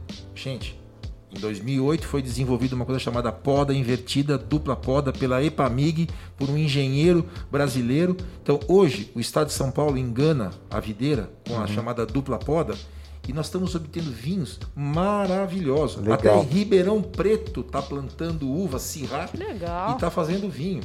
Ou seja, uma tecnologia que está aí, que chegou, Aham. que você tem que estar se atualizando. Então, muita gente hoje que não sabe, você fala, ó, entra na internet, coloca aí dupla poda e lê um pouquinho. A pessoa vai, depois volta e te dá o feedback. Ah, isso é muito Cara, legal. que Eu ia que falar legal. pedir dicas mesmo das especialidades em São Paulo, né? Muito Quais são? interessante Isso, isso é daí. muito incrível, uma tecnologia nova de produção. É, e, eu, e a pandemia atrapalhou um pouco, mas hoje nós estamos nós estamos criando já um roteiro, nós vamos ter um roteiro onde as pessoas vão poder visitar as vinícolas, legal. entende? No estado de São Paulo, Sensacional. divisa, Espírito Santo do, do Pinhal, entende? Um roteiro de vinho, sem contar a nossa, a nossa querida São Roque, né? Uhum. realmente Que já é um roteiro, né? Que é um roteiro e hoje os vinhos melhoraram muito, por quê?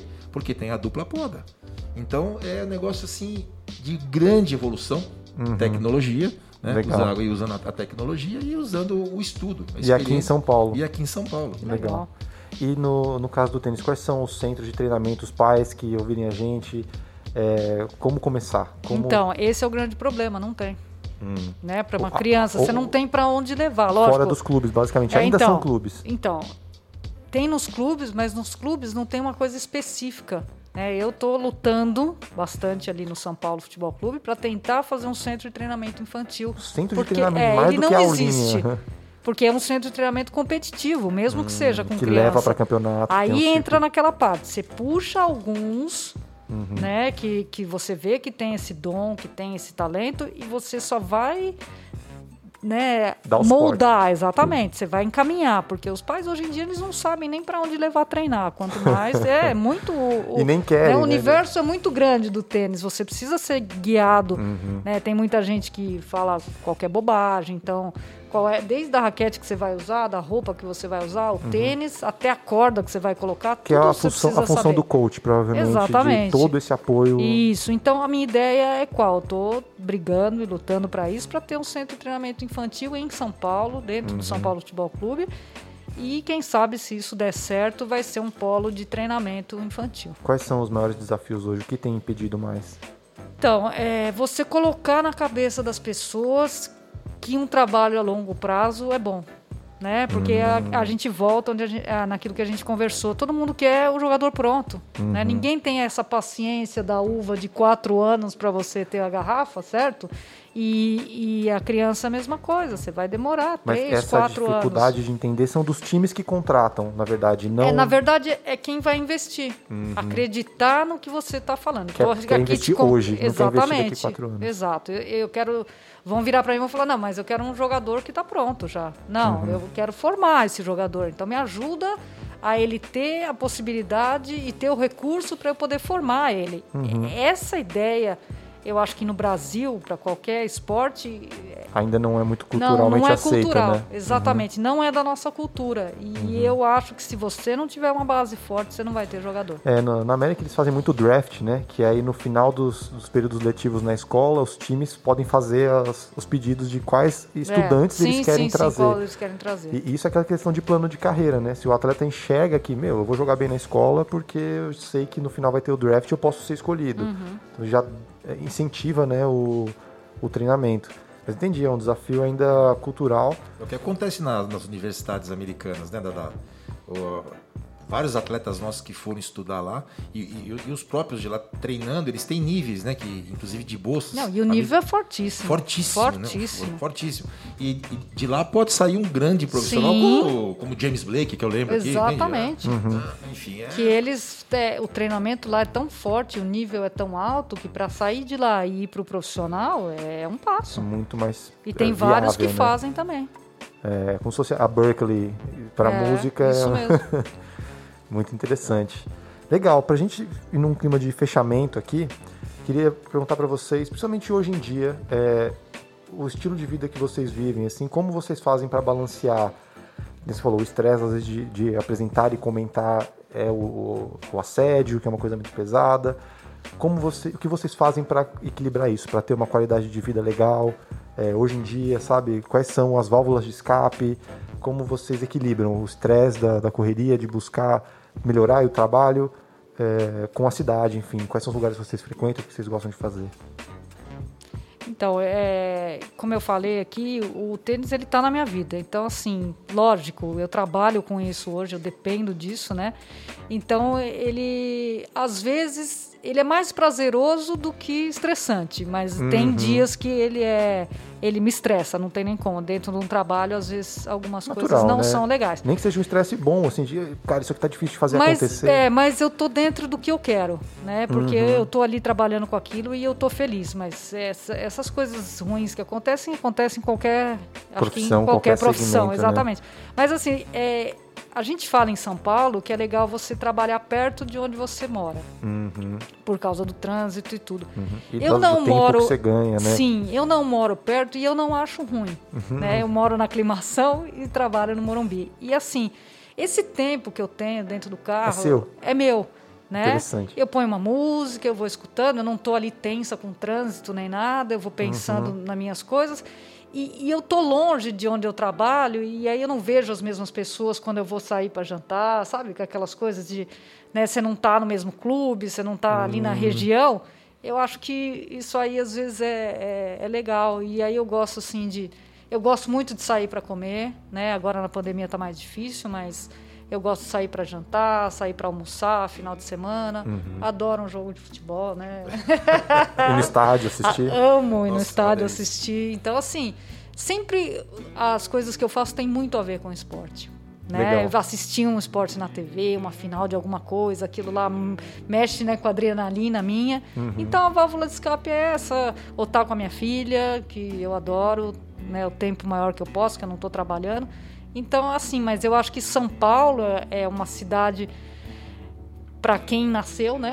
Deve para quem nasceu aqui. Uhum. Mas eu não gostaria de morar em outra cidade. Eu amo São Paulo. Eu acho que São Paulo tem tudo que você, tudo que você Isso, quer isso é tem muito aqui, incrível que aqui, eu é. acho muito legal. É. Né? Você tem tudo que você quer, você tem. Uhum. Né? Você quer praia, Qualquer- você tem muito perto A também. qualquer hora, quer. inclusive, A qualquer né? Tipo, hora. eu quero comer comida indiana. Beleza, Você tranquilo, tem, você vai tudo achar. você tem aqui. Então eu acho que a pessoa que nasceu em São Paulo, e- ela consegue viver bem em São Paulo, Uhum. né? Apesar da loucura. Eu, às vezes, eu vou pra praia, dá seis dias, eu preciso ouvir o ônibus passando, sabe? Isso é de cada um. Uhum. Mas você tem escapatórias quando está muito estressado para, né? Você vai perto ali, Muita descansa. opção, né? Isso muita é muito opção. legal. Então eu É. acho que tem muita diversidade. Eu acho que é uma cidade que te completa. Nossa, eu amo, eu, Eu amo, amo São Paulo, eu também. Eu amo São Paulo. É, O que a Dada tá falando é uma coisa muito interessante, porque o paulista paulistano, ele ama essa cidade a, a todo custo. Uhum. Eu moro na Granja Viana, né?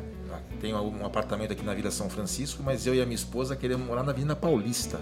Eu quero, eu quero sentir esse aroma da cidade que é maravilhoso.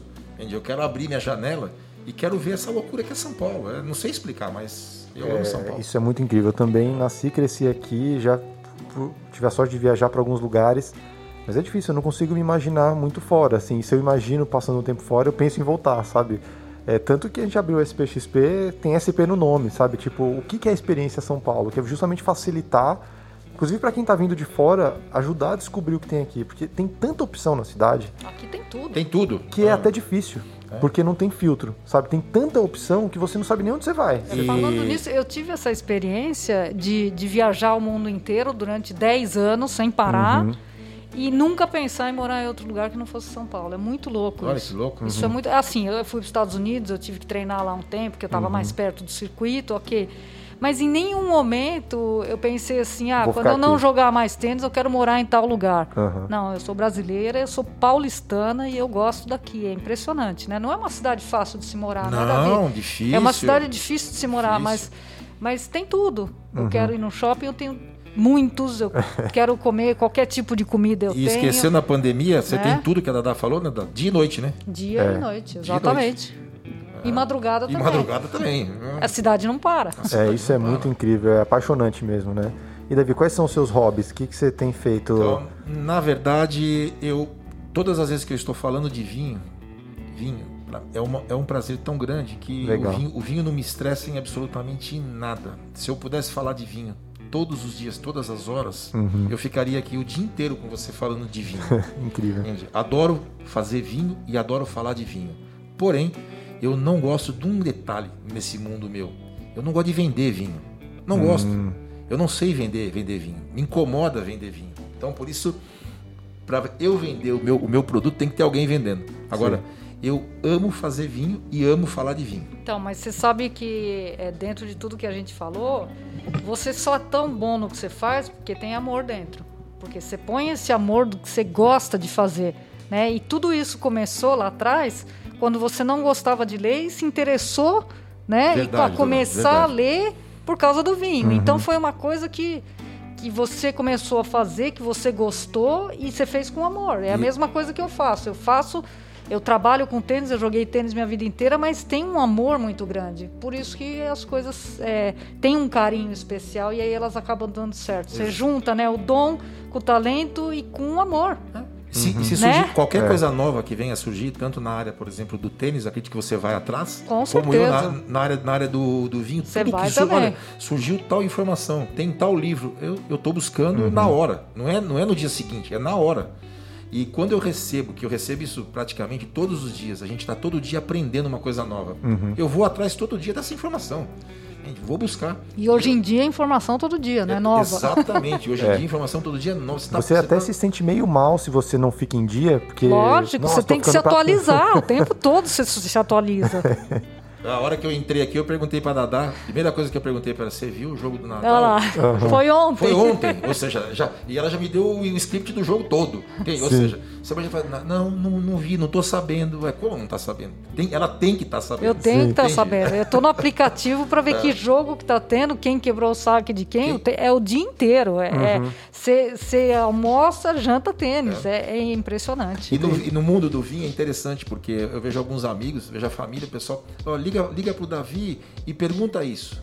Cara, se alguém me liga e me pergunta algo no mundo do vinho, e eu respondo, Não, sei, nunca ouvi Ah, falar não, disso. não pode. Não, Eu, eu não, eu, eu- eu não me vejo. Eu posso falar assim, olha, eu já ouvi falar, isso é uma coisa nova que, que, que surgiu tecnicamente, eu não sei te dar a explicação do que é, mas isso é assim. Mas é assim. tal tecnologia. É, né? isso, eu, tô- eu, eu tenho, eu tenho que ter essa informação. Uhum. É, assim, dentro de mim eu tenho, eu tenho que ter. E é um prazer eu ir buscar essas informações. Uhum. né? E, logicamente, aí você vai falar assim, bom, Davi, tá bom, tá lá com o vinho, com o vinho, mas qual que é o seu lazer? É o, é o tênis. Se eu não for para quadra de tênis, eu não consigo raciocinar nesse outro lado. Por Qual quê? que é a frequência hoje de treino?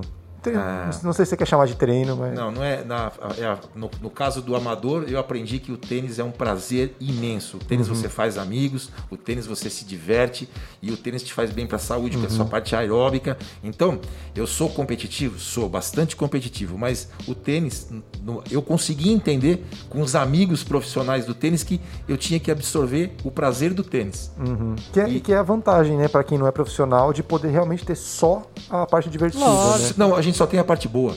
A gente só tem, então é por isso que eu falo para as pessoas: joguem tênis, porque você só tem a parte Você boa. joga quantas vezes por semana hoje? Então, se deixar, eu jogo todo dia. Todo dia? Todo Sério? dia. Você É, tem o- semanas que você joga todo dia? Não, eu jogo todo dia.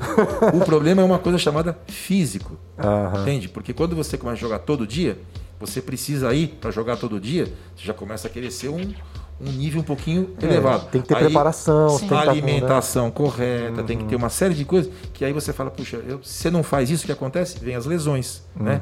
E aí você pega uma... E aí estraga o seu prazer de ir lá e brincar porque você tá machucado, Exatamente. né? Então aí eu comecei a me policiar. Hoje eu tenho jogado tênis quatro vezes por semana, três a quatro Tá vezes por ótimo, que é, Pô. nossa, um exercício super Exatamente. explosivo. Você deve né, conseguir suar bem lá e né, fazer um bom exercício é, de circulação, de tudo. Ele ele é bem explosivo, né? É quase igual um crossfit, assim, no sentido de o quanto você exige ali, né? É, ele é aeróbico e anaeróbico, ele é os dois ao Os mesmo dois. tempo. Uhum. É. Legal, muito legal, cara. É, foi por isso que a gente trouxe vocês, assim, porque É, acho que o link entre os- as coisas que vocês gostam, né, é, é muito Na legal. verdade, assim, ó, é só uma, uma brincadeira. A parte, a Dadá é São Paulina, eu sou corintiano, né? É, eu não queria falar do meu time, mas a minha vida começou. São na- fases, é, né, São Davi? fases, São né? fases. Difícil essa É, fase. não vou dizer que a É. nossa tá muito melhor, né?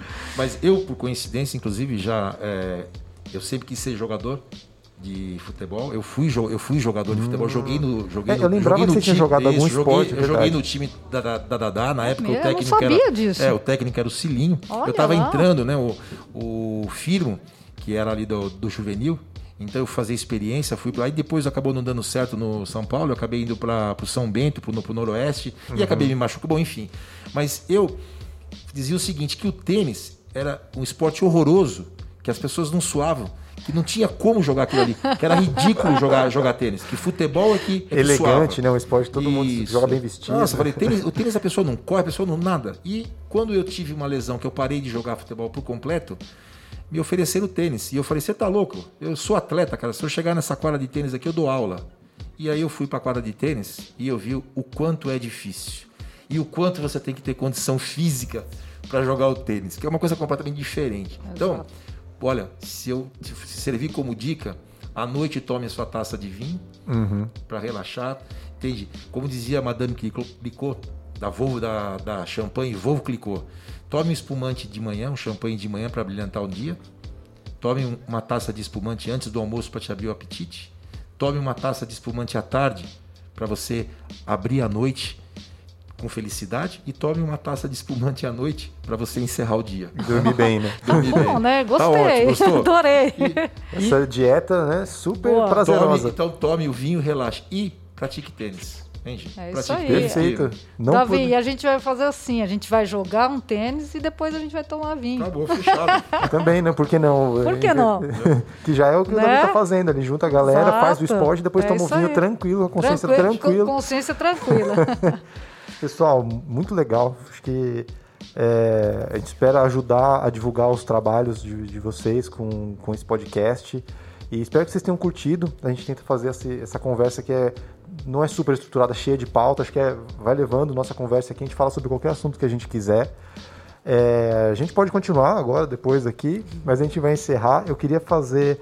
Primeiro, é, agradecer individualmente o Davi, nosso parceirão aí da SPXP. Vamos continuar produzindo essas experiências originais Vamos. e fazer com as pessoas que nem aconteceu comigo de tomar um vinho tão surpreendente, assim, tão diferente, num outro nível, que a sua, sua percepção realmente se transforma e você começa a entender o valor de degustar, de verdade, né? A partir daqui não é só beber. Eu tô experimentando, degustando, isso é muito incrível. Obrigadão, Davi. Vamos lá. E olha, e o dia que você quiser fazer um período, um canal aberto, ao vivo, para que as pessoas possam entrar em contato na hora e, e perguntar e falar, estou uhum. aqui à disposição. A gente podia fazer uma live, né? De ah. repente fazer uma live, não sei se na sua adega, a gente ah, pensa em alguma coisa assim. Ou a gente vai num lugar, né? Perfeito. E fazer uma live para falar mais de diferentes vinhos, experimentar juntos, isso seria muito incrível. Dada, valeu demais, um prazer te conhecer.